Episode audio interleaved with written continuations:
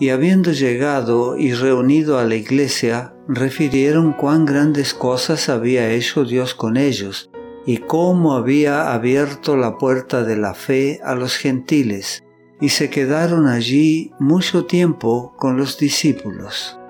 Hechos capítulo 14 versículos 27 y 28.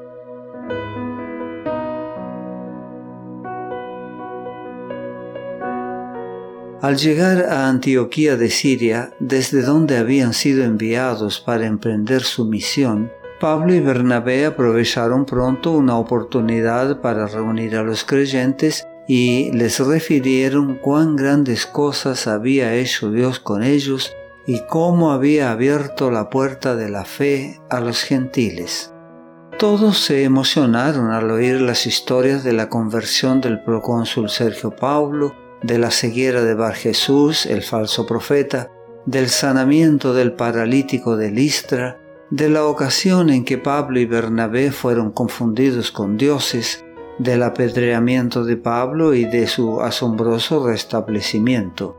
Pero lo más animador de todo era enterarse de que la predicación del Evangelio había logrado maravillosos resultados en todas las ciudades y que había conmovido no solo a los judíos, sino también a los gentiles.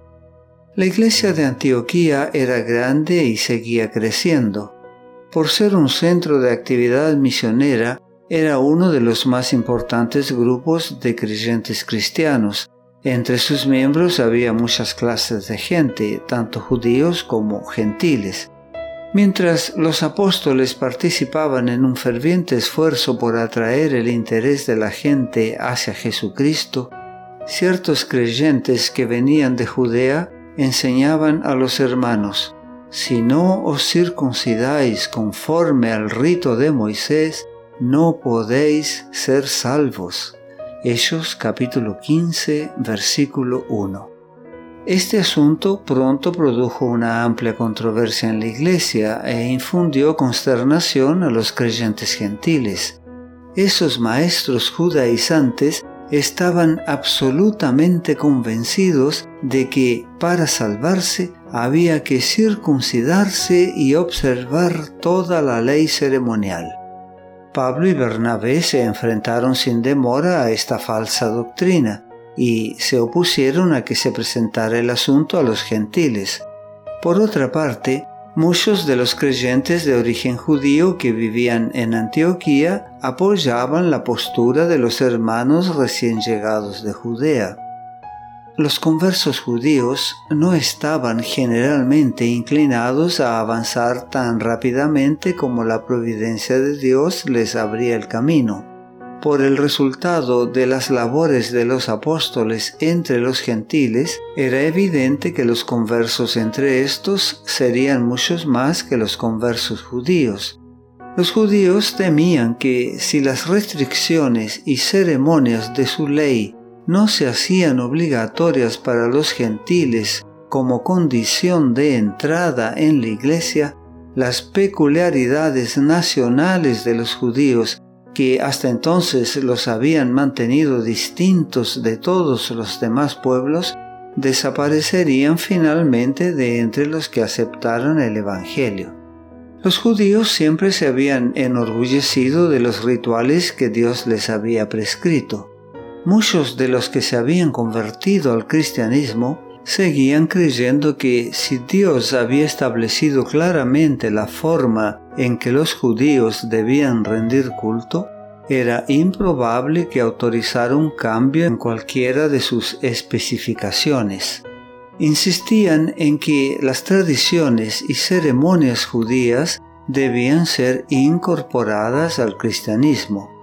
Tardaron en discernir que todas las ofrendas de los sacrificios no habían hecho más que prefigurar la muerte del Hijo de Dios, en la cual el tipo encontró el antitipo, y así los ritos y ceremonias del orden mosaico no estaban más en vigor.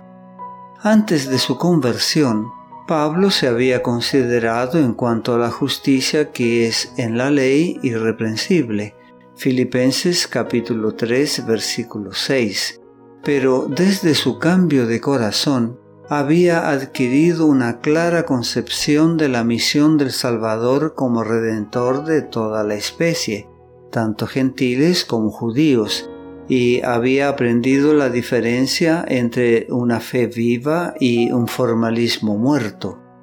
A la luz del Evangelio, los antiguos ritos y ceremonias confiados a Israel habían adquirido un significado nuevo y más profundo.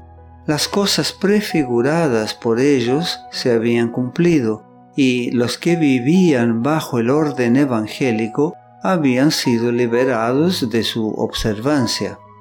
Como Pablo y Bernabé tuviesen una discusión y contienda no pequeña con ellos, se dispuso que subiesen Pablo y Bernabé a Jerusalén y algunos otros de ellos a los apóstoles y a los ancianos para tratar esta cuestión.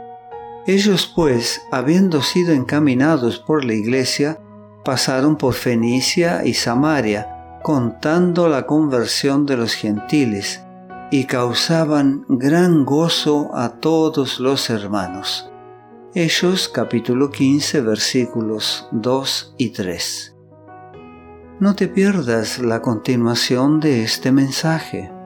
La gracia de Dios sea contigo.